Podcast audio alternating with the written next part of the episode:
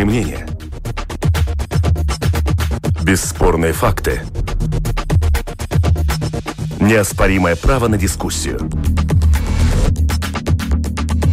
Это «Открытый вопрос» на Латвийском радио 4.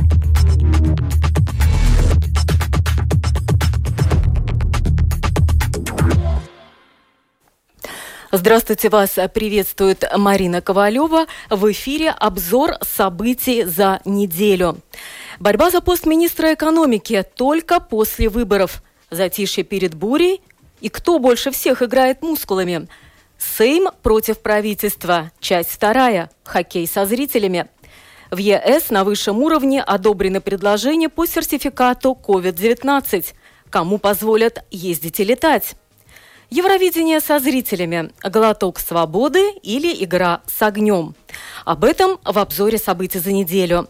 На прямой телефонной связи наши эксперты Анита Даукште, ведущая дискуссионных программ на телеканале Рига ТВ-24. Здравствуйте, Анита. Здравствуйте. И политолог Юрис Розенвалдс. Здравствуйте, Юрис. Добрый день. Понедельник.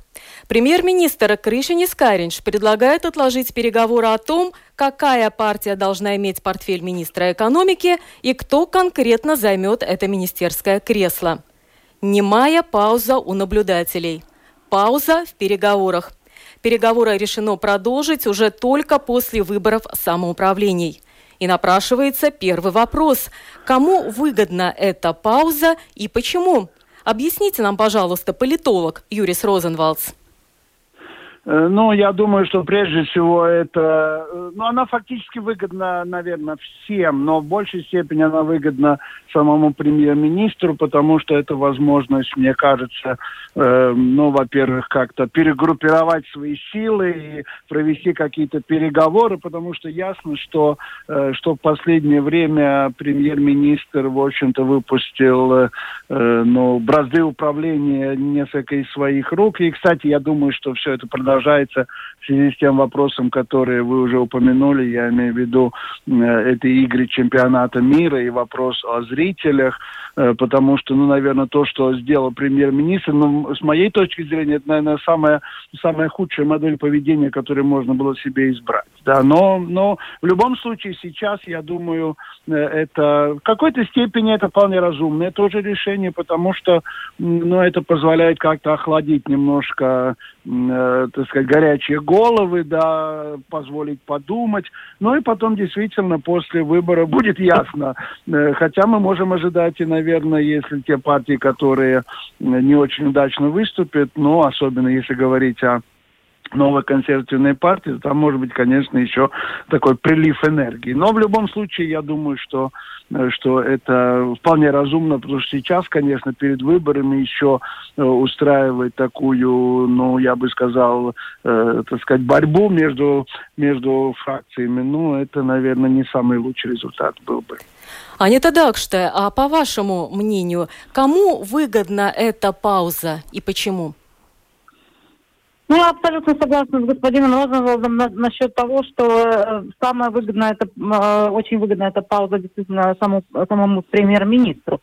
А, с другой стороны, э, конечно же, это такая пауза, которая очень связана с тем распределением политических сил, которое будет после э, выборов э, самоуправления. То есть это покажет реальную картину того, как э, избиратель оценивает эти э, партии, которые на данный момент эм, у власти в Латвии, потому что, как мы знаем, на этих выборах самоуправления свои списки могут выдвинуть только политические партии, а не какие-то местные жители или какие-то там объединения и тому подобное. Так что это более всего покажет реальную Э, реальную картину того, как э, на данный момент э, избиратель оценивает действия правительства и этих политических партий. Анита, а... у меня здесь вопрос. Неужели вы считаете, что э, те, кто у власти сейчас, действительно прислушаются голосам избирателей, присмотрятся к тому, как они проголосовали, и это будет приоритет? Приоритетом, нет, а не нет, внутренние нет, нет. интересы самих политических сил. Ну, нет, понимаете, это очень важно, потому что на данный момент перераспределение, э, перераспределение а, политических сил в правительстве связано с тем, а, что некоторые а, партии говорят, что они настолько сильны на данный момент и пользуются таким успехом, что они имеют право, полное право на большее количество э, разных постов, министров и тому подобное. Какая партия, например? Вы, ну, например, новая консервативная партия, например, национальное объединение, которое уже высказало свои претензии насчет э, министра экономики, и все это как бы за счет КП, КПВЛ, э, КПВЛВ, которые тоже, в общем-то, ну, они не, не, не, не считают себя очень слабыми, ну, конечно же, это не так, но но есть... это придаст, придаст такое э, моральное превосходство. Да, вес их словам. Да, вес да. их словам, вес да. их э, требованиям э, того или иного поста. Юрис Розенвалдс, вы с этим согласны, с таким мнением? Ну, вы знаете, я бы хотел сказать так, что, конечно, если говорить о распределении министров, то оно, конечно, произойдет не в соответствии с результатами выборов самоуправления, потому что в любом случае аргумент будет следующий, скажем, у новой консервативной партии. Вот столько-то, у национального объединения столько-то, а вот у КПВЛВ у них осталось столько-то, да, то есть очень мало, фактически их фракция сократилась э, в три раза, да, и при том, э, что с точки зрения правительства, про э, партии, ну, которая формирует правительство, ну, наверное, таким большим грехом теперешней, я имею в виду теперешней фракции КПВЛВ, я не говорю о группе господина Закатистова, которая вначале была пять человек, а сейчас, наверное, сократится вполне естественно, поскольку господин Виттенберг пока вернулся э, в Сейм, ну, наверное, тогда вполне возможно, что она будет только четыре человека. Так вот, из этих пяти человек, которые составляют фракции КПВЛВ, ну, за э, против э, э вотума недоверия э, господину Каринчу голосовало из пяти, из пятерых один. Э, господин Мажвило. Да. Остальные все, так сказать, скромно не участвовали в голосовании, что э, в данном случае является равноценным тому, что они голосовали за вотом недоверия. Но это, конечно, так прямо, прямо не сказано. Но я совершенно согласен с госпожой Даук, что в том смысле, что вот этим аргументом партии их результаты э, на выборах придадут больший вес – и в этом смысле, мне кажется, тоже надежда, учитывая вот теперешние рейтинги политических партий, учитывая то, я вообще не говорю о рейтинге КПВЛВ, он вообще, так сказать, знаете, фактически не существует, да, то есть там это, но это особый, особый, особый результат, и я обычно, когда меня просят комментировать, я говорю, что это, ну, я позволю себе вот то, что э, госпожа Даук, что уже упомянула, имеется в виду, что участвовать могут только партии, но здесь надо еще добавить, что вот те партии правящие коалиции, они сами себя э, одарили, э, в семь раз повысили государственное финансирование. Так вот, то, что вообще КПВЛВ как партия существует, это из-за того, тех денег, которые они э, по результатам прошлых выборов получили. Так вот, я думаю, что если возвращаться к тому вопросу, который мне вначале задали, я ответил, что это прежде всего премьер-министр, я думаю, тут еще расчет, что что э, не очень хороший, хороший рейтинг, 3,9%, да, э, и эм, э, может быть не очень хорошие результаты на муниципальных выборах, потому что э, КПВ, это новая консервативная партия, она в большей степени партия, так сказать, рижская, так, по крайней мере, по результатам выборов, что это немножко может остудить их пыл, то есть они не будут такими хулиганистыми, какими они были все время существования этого правительства. Я думаю, что это тоже тоже известный расчет. Так, ваше мнение понятно. А какова вы считаете главная э, цель вот той бомбы, которую, в принципе, подложило национальное объединение, переманив к себе Виттенбергса? Это просто перераспределение министерских постов, зон ответственности, или все-таки конечная цель вообще свергнуть нынешнее правительство? Анита Даукшты, ваше мнение?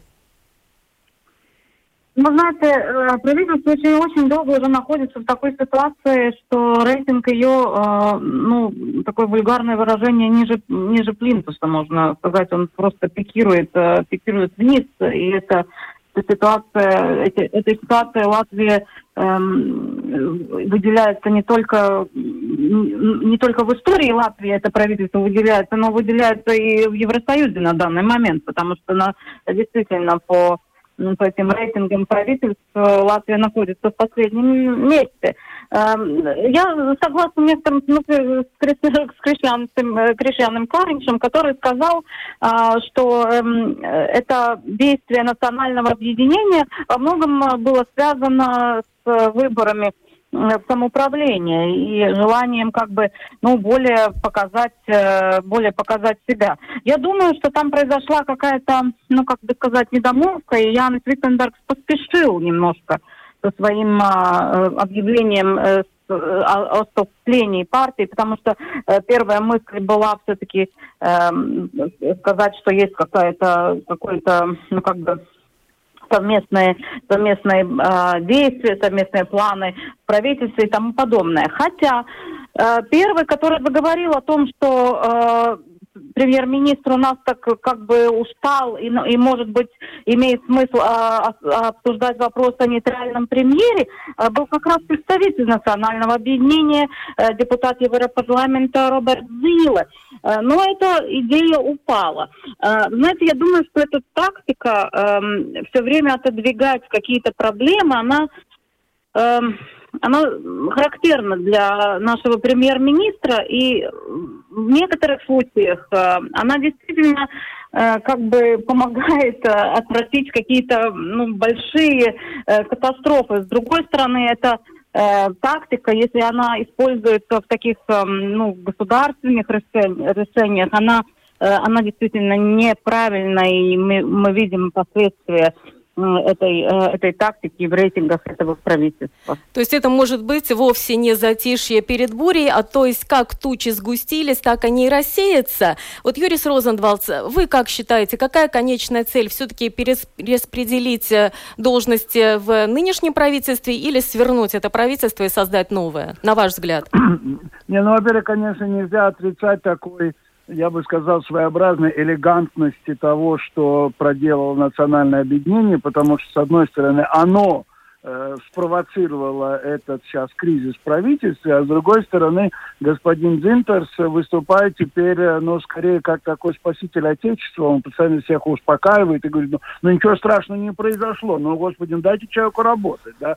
Э, вот в этом смысле, я думаю, я согласен с тем, что это ход прежде всего направленный на на, э, э, то есть, действительно, и я согласен с тем, что Виттенберг поспешил, потому что, ну, собственно, не совсем понятно, зачем ему надо было так бежать, да, в, в национальное объединение. А, а во-вторых, во-вторых, я все-таки думаю, что это действительно связано с выборами, если уж так произошло, то давайте используем и для выборов, то есть показать избирателю, вот видите, к нам люди идут, мы такие сильные, у нас рейтинг сейчас неплохой, да, так сказать, вперед, давайте идите, идите к нам. Но если говорить о том, в какой степени это повлияет на стабильность правительства, я бы так сказал, что мне кажется, что Э, правительство э, стабильно. Э, и нестабильно не потому, что оно дружно, и потому, что они все очень хорошо вместе работают. Это правительство такое, так сказать, террариум друзей, которые между собой постоянно там,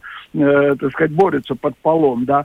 А оно стабильно, потому что, собственно, нет других вариантов. И один ну, такой чисто теоретический вариант – это это поменять новую консервативную партию на зеленых и крестьян. Другого вообще варианта нет, да.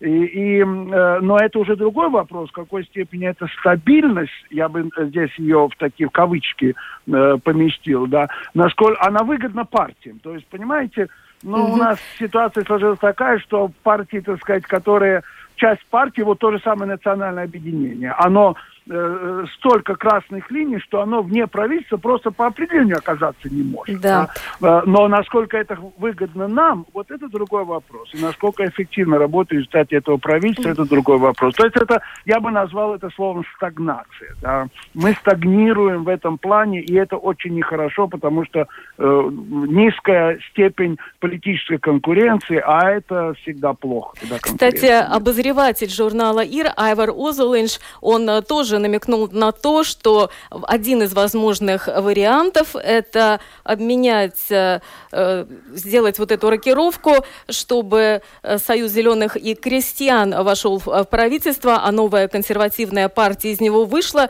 Тогда получается, что национальное объединение подыграло Союзу зеленых и крестьян? А, а я думаю, кстати, это совершенно не, не, я не знаю, что там внутри происходит. Может быть, господа Даукши знает лучше, да, как это. Но Анита Даукште, что вы думаете по этому поводу? Я не думаю, что э, при этом э, составе парламента возможна такая рокировка, что действительно Союз зеленых крестьян войдет в правительство.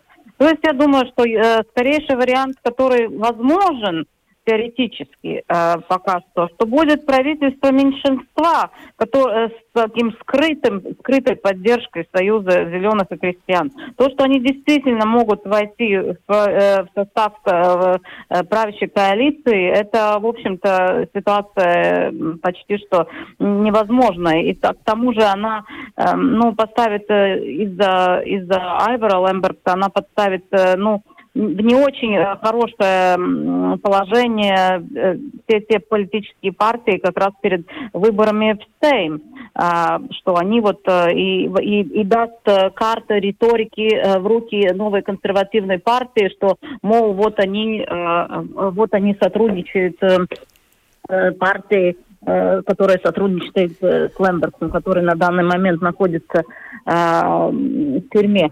Ну, так что я думаю, что э, ну такой вариант, в принципе, ну он, ну, ну теоретически мы можем обсуждать, но практически этому нет никакого смысла, потому что это просто не произойдет. Скорее всего, может произойти это э, правительство меньшинства без новой консервативной партии, если эта партия загонит сама себя в угол э, э, своими э, претензиями на Э, на разные посты министров. Они же одну, одну претензию уже э, выдвинули. Это требование э, поста министра Гатса Иглитису. И э, ну, не исключено, что они могут выдвинуть и другие претензии.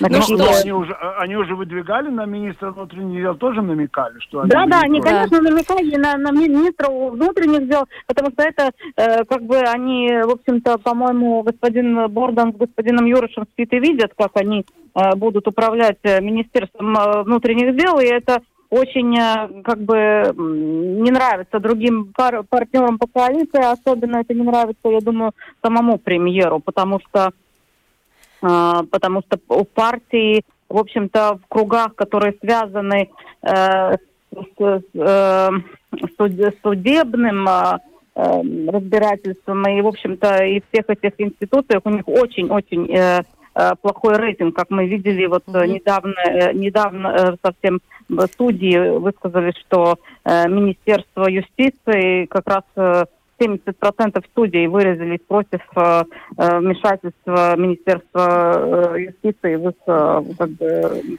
влияние на их работу. Ну что ж, спасибо. По этому вопросу ваше мнение понятно. Нам остается ждать выборов и потом смотреть, что будет дальше. Рокировка в правительстве, правительство меньшинства или маловероятный сценарий правительства нового.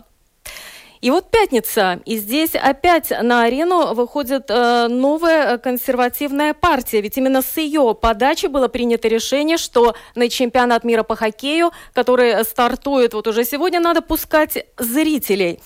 Итак, э, это уже часть вторая. Вначале Сейм проигнорировал решение Кабмина и принял решение открыть террасы. Сейчас проигнорировал решение Кабмина, принял э, решение разрешить зрителям приходить на матчи чемпионата мира по хоккею.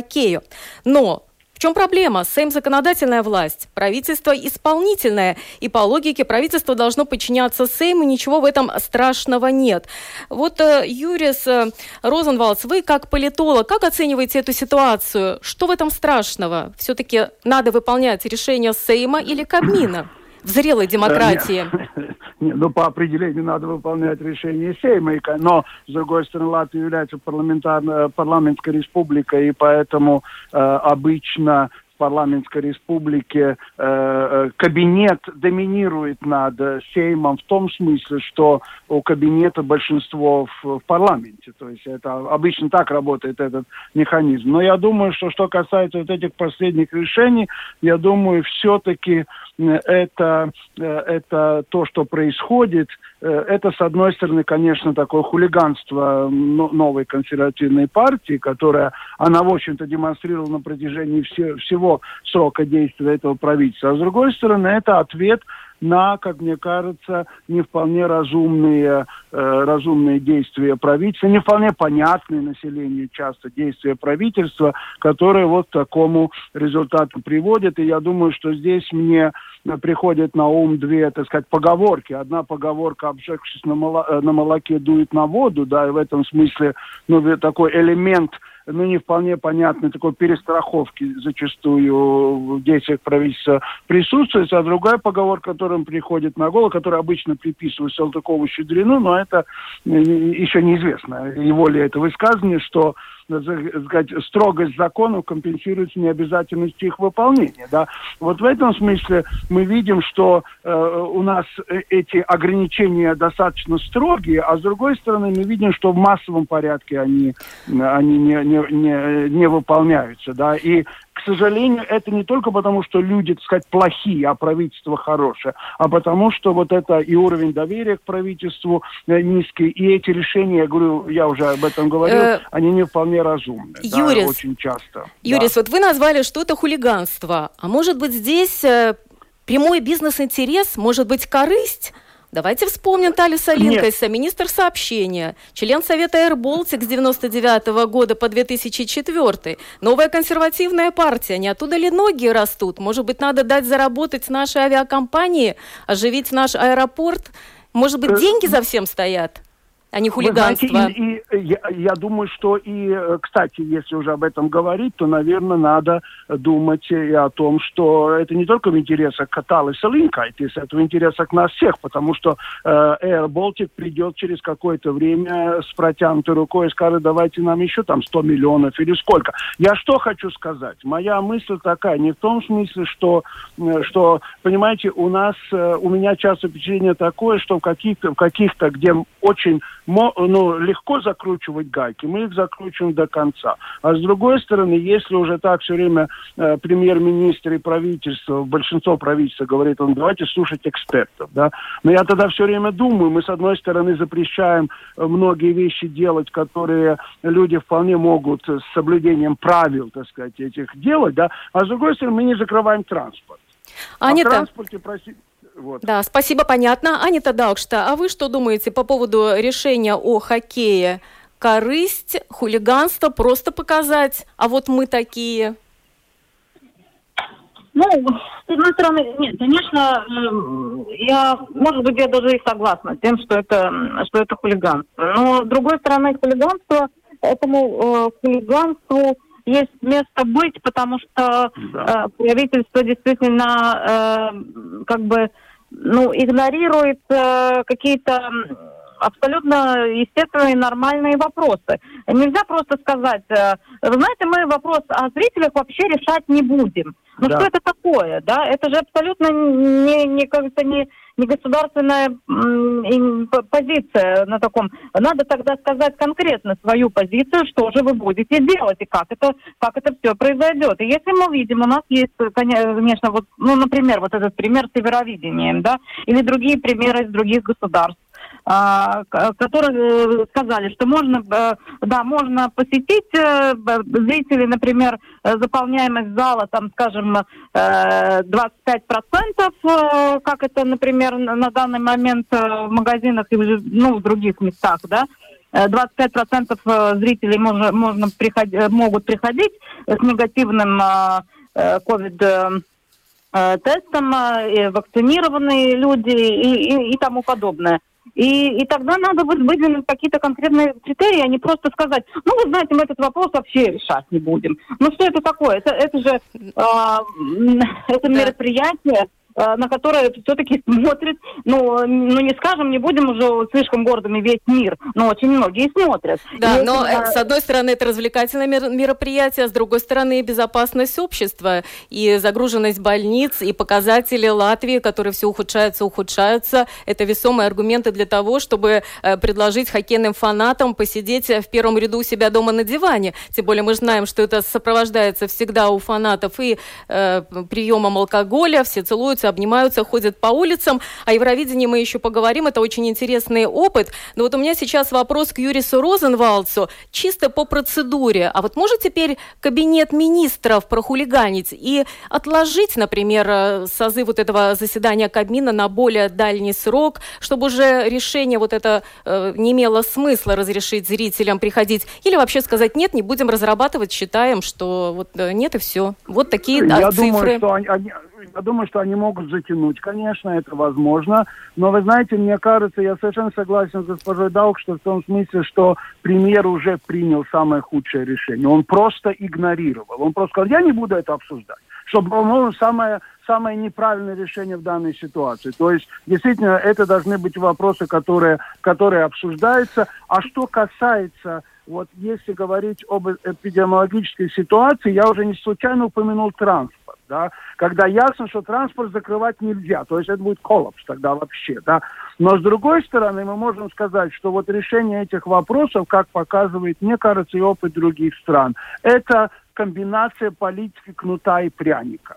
Если ты хочешь, чтобы общество тебя слушало, то да, дай обществу что-то взамен. И в данном случае, кстати, вот это сравнение с Евровидением, оно к месту, потому что то, что происходит в Нидерландах сейчас, вот ну, по моим данным, может, они не самые последние, 456 заболеваний на кумулятивный вот этот результат на 100 тысяч за две недели. В Латвии 448, да. И в этом смысле я думаю, что действительно это все-таки событие, на которое смотрят. И кроме того, если сравнивать, например, тот же транспорт, с, с этим, с ареной Рига, например, где должно быть очень э, хорошая вентиляция для того, чтобы был лед вообще, да, я в этом смысле думаю, что это было бы тем пряником, Э, пряником, который можно дать обществу при очень строгих условиях. Вот начнут э, э, фанаты обниматься, сразу из зала их выгонять, и, так сказать, к чертовой бабушке, чтобы этого не было. Строгие правила поведения, за которыми надо, надо следить. Я думаю, что это было бы то, что чего общество ожидает. И в данном случае, раз уже джина выпустили из бутылки, я думаю, сейчас затягивать решение этого вопроса для правительства, это, простите, смерти подобно в данной ситуации, потому что тогда вообще это рейтинг уже не у Плинтуса будет, а где-то, так сказать, на достаточно большой глубине. И это проблема. Э, недоверие к власти, это уже не просто вопрос Каринча, это вопрос э, того же стабильности общества. Да, и... да. Вот э, если Каринш решил это не обсуждать, э, давайте возьмем э, хотя бы того же премьер-министра Великобритании Бориса Джонсонса, который еще в феврале уже начал говорить, что если будем вакцинироваться, будем предпринимать разные эксперименты, посмотрим, как пойдет. И, пожалуй, одно из первых таких массовых мероприятий, которое наделало и много э, шума в международной прессе, это когда э, в мае, в начале мая по-моему, 3000 человек в Ливерпуле э, сразу пришли на вечеринку в ночном клубе, который устроили в таком огромном э, здании э, бывшего складского помещения. Пятница вечер, все с алкоголем, без масок. Только если ты сделал тест или ты можешь туда прийти, тусоваться до утра. Но их предупредили, вы добровольцы. Вы добровольцы, вы сделали либо вакцину, либо тест, и мы посмотрим, сработает это или нет. И там mm-hmm. взяли не только дискотеки, ипотеку. Там решили сделать и бизнес-форум, на который уже почти 5 тысяч человек собрали на бизнес-конференцию под сводами такого тента, как в цирке, собрали тоже около трех тысяч человек. То есть начали экспериментировать и уже дошли отголоски и до Латвии. Вот я, по-моему, читала, директор ночного клуба этого Палладиум тоже предложил, давайте открывать и смотреть, что будет. Но вот это не такой ли социальный эксперимент? Потому что после этого я нигде не видела статистику, сколько же человек заболело, например, после такого массового мероприятия. Вот э, подопытные кролики в виде людей, но на добровольной основе. Не похоже ли это на это? Как вы считаете? Аня-то, например. Но... Ну, Или Юрис вы? Кто готов? Э, я... Не, ну я, я... Да, пожалуйста, пожалуйста. Аня-то. Аня-то, пожалуйста. Хорошо. Э, я думаю, что э, нам надо уже решать э, тот вопрос о том, как мы будем жить, а не как мы будем не жить. То есть, что мы будем. Как, как мы будем что-то как бы ограждать, как мы будем Э, что-то что не делать, то есть а как мы будем делать. И этот вариант э, вот такого, такого порядка, который вы сейчас описали, это, по-моему, один из вариантов, как мы будем э, в будущем делать, чтобы дать какую-то ну, как бы прогноз того, как будут проходить эти большие мероприятия. И никакого другого способа, как э, действительно выдвинуть какие-то определенные требования и позволять людям собираться вместе, но нет никакого другого варианта, как проверить, как это будет действовать. Э, слушать только, ну, как, э, как это когда-то сказали эпидемиологи, но мы знаем, что в истории, если мы уже говорить, вот, например, вопрос карантин, да, от, от чего произошел, но мы же все мы уже все сейчас уже знаем, да, э, Венецию, э, то есть корабли 40 дней, которые находились там э, и не входили, потому что в городе была, был мор, а потом им это позволяли, но это действует, может это, это действует, эти вот локдауны или что-то подобное, оно действует один раз. Потом это ты не можешь повторить. Это не, не вариант для, для, э, для жизни как таковой. Это это противопоказано, и это альтернатива жизни, то есть, э, и все время думать о том, как мы что-то не будем делать, ну, это вообще уже абсолютно не, неправильно, как я считаю. Да, ну, хотя бы в одном э, вопросе Европарламент, Евросовет, Еврокомиссия решили уже за нас, как мы будем жить, а именно ездить и летать. Как раз вчера было принято важное решение, его осталось только в начале июня одобрить одобрить на заседании Европарламента, согласно которому будут введены уже, как полагают, с 1 июля вот эти европейские э, ковид-сертификаты, цифровые э, сертификаты. Но, э, естественно, в этих сертификатах должны будут содержаться данные о том, человек привит или нет, и перечислены вакцины Pfizer, Модерна, AstraZeneca и Janssen. А вот по поводу остальных вакцин, у нас ближайший сосед Россия, где вакцинируют спутником, тут уже страна должна сама будет решать, пускать таких э, людей с такими вакцинами или нет. Вот э, как вы оцениваете такое решение? Э, ну, например, с точки зрения политологии.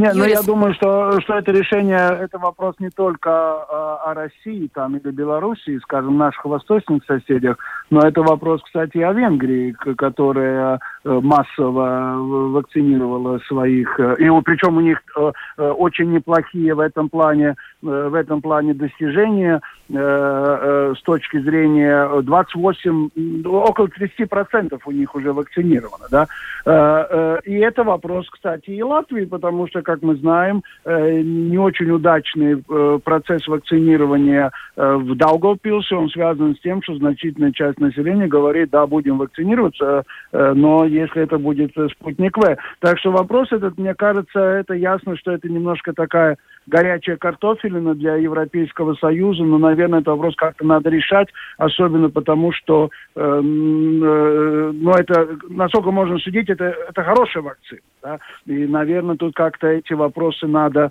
и на самом высоком уровне решать с тем, чтобы, э, чтобы этот, э, этот вопрос как-то снять, потому что он приобретает не только чисто э, такое медицинское значение, он приобретает ясно выраженное политическое значение. Так что как-то это с этим надо что-то делать. Вы знаете, по поводу политического аспекта вокруг э, вакцины «Спутник», я присутствовала на закрытой э, встрече с высокопоставленным представителем Европейского парламента. Встреча была, нельзя как бы публиковать имя этого человека, но там был задан вот этот вопрос, когда речь идет о здоровье людей, когда речь идет о таком основополагающем праве, как свобода перемещения. Можно ли политизировать вот этот вопрос вакцины «Спутник»? Знаете, был очень интересный ответ. А политика здесь ни при чем. У нас просто очень мало информации о вакцине «Спутник». Mm-hmm. А то, что знаем мы из наших тайных источников, то, что ее экс, э, тестировали, экспериментировали с этой вакциной только на военнослужащих. И это вызывает подозрения.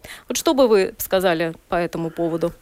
Не, ну если это так, то, конечно, это вопрос, я еще раз, я э, верю, по крайней мере, мне так кажется, что в данном случае действительно то, что вакцина еще не утверждена на вот, европейском уровне и на уровне э, этой организации здравоохранения всемирной, да, это не вопрос политический, это вопрос, связанный как раз с теми данными, которыми. Ну, э, этот вопрос должен быть как-то решен.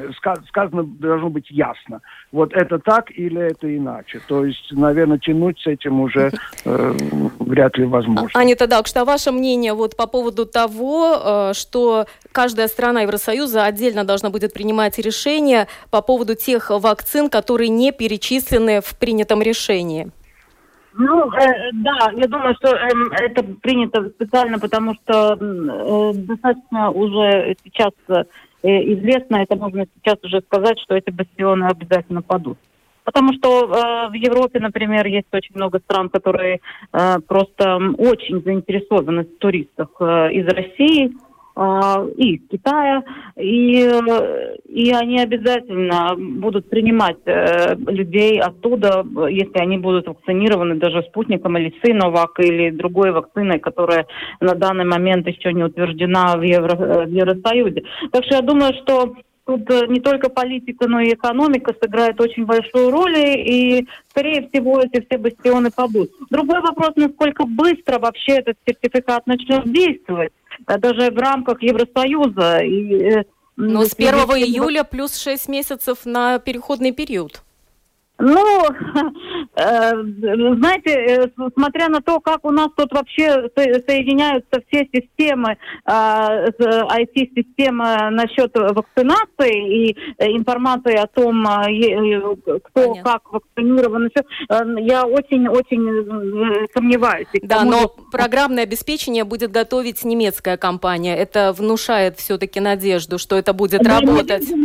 Ну, посмотрим, да, когда, когда это все будет действовать, потому что единая база данных в Евросоюзе все равно не будет, она не будет создаваться э, насчет вакцинированных и, э, и болей, э, переболевших людей. Так что это тоже, э, это тоже важно, важно учесть. Э, но действительно, эм, тут мы можем исходить или из каких-то ну, теорий, сговора о том, какие вакцины и что вообще происходит на этом вак на тонном рынке, то есть э, сделали э, Pfizer и Moderna, которые являются этими новыми вакцинами, какую-то особую маркетинговую стратегию, чтобы вытолкнуть из рынка все э, аденовирусные векторные вакцины, которыми являются и AstraZeneca, и Спутник, и, и Джонсон, и Синовак. Но это мы посмотрим, это мы, конечно да. же, увидим. Пока что Пока что видно, что Pfizer это очень хорошо удается, потому что Еврокомиссия заключает уже э, третий договор с Pfizer о, о доставке э, вакцин э, именно этой компании. Да, ну то, что важно рассказать нашим радиослушателям, что в этом сертификате COVID-19 европейском будет содержаться информация не только о вакцинации, а будет содержаться информация также о том, если человек переболел, или если он сделал тест. И вот по поводу тестов очень важное решение. Все ждали, что, возможно, Европейский Союз выделит деньги на то, чтобы тесты делали бесплатно так же, как и вакцины людям, которые хотят путешествовать. Но, к сожалению, выделено очень мало денег, всего 100 миллионов. Для сравнения, 46 миллионов э, потратят только на то, чтобы подготовить и вести эту систему. То есть 100 миллионов на всех это ни о чем. И оплачивать вот эти тестирования перед поездкой будет только жителям приграничных территорий. В данном случае Валка-Валга, кто ездит на работу или учиться в соседнюю э, страну. Э, тем, кто надо за родственником ухаживать в другой стране. Э, и по другим гуманитарным соображениям. Так что надежда на то, что еще и тесты будут оплачивать, к сожалению, нет. Спасибо. Э, э, да, Юрис, ваше Я финальное слово. Только очень короткое добавить. Вы говорили о вот о, ну как бы связях между системами на европейском уровне. Но я бы хотел обратить внимание, вот мы говорили о чемпионате мира, и говорили о том, кого допускать. И господин Калви постоянно повторял, что для нас прежде всего это тесты прямо около входа. Да? И тогда у меня возникает вопрос. У нас существует несколько систем, э, которые фиксируют, я, например, вакцинирован, вот э, там это. И оказывается, что у нас все еще огромные проблемы для того, чтобы выяснить, вакцинирован я или нет, и эти данные как-то, насколько можно судить, э, так сказать, где-то путешествуют и не доходят до непосредственно адреса. Так что нам еще не только на уровне Европейского Союза, но на уровне Латвии в этом смысле в какой-то ну, совместимости системы, связи между системами еще очень-очень много работы. Да. Ну, будем надеяться все-таки, что все эти проблемы будут решены. Спасибо за участие в сегодняшней дискуссии Аните Даукште и политологу Юрису Розенвалцу. За операторским пультом была Яна Дрейман, и программу провела Марина Ковалева, подготовила продюсер Людмила Вавинская. Спасибо за внимание.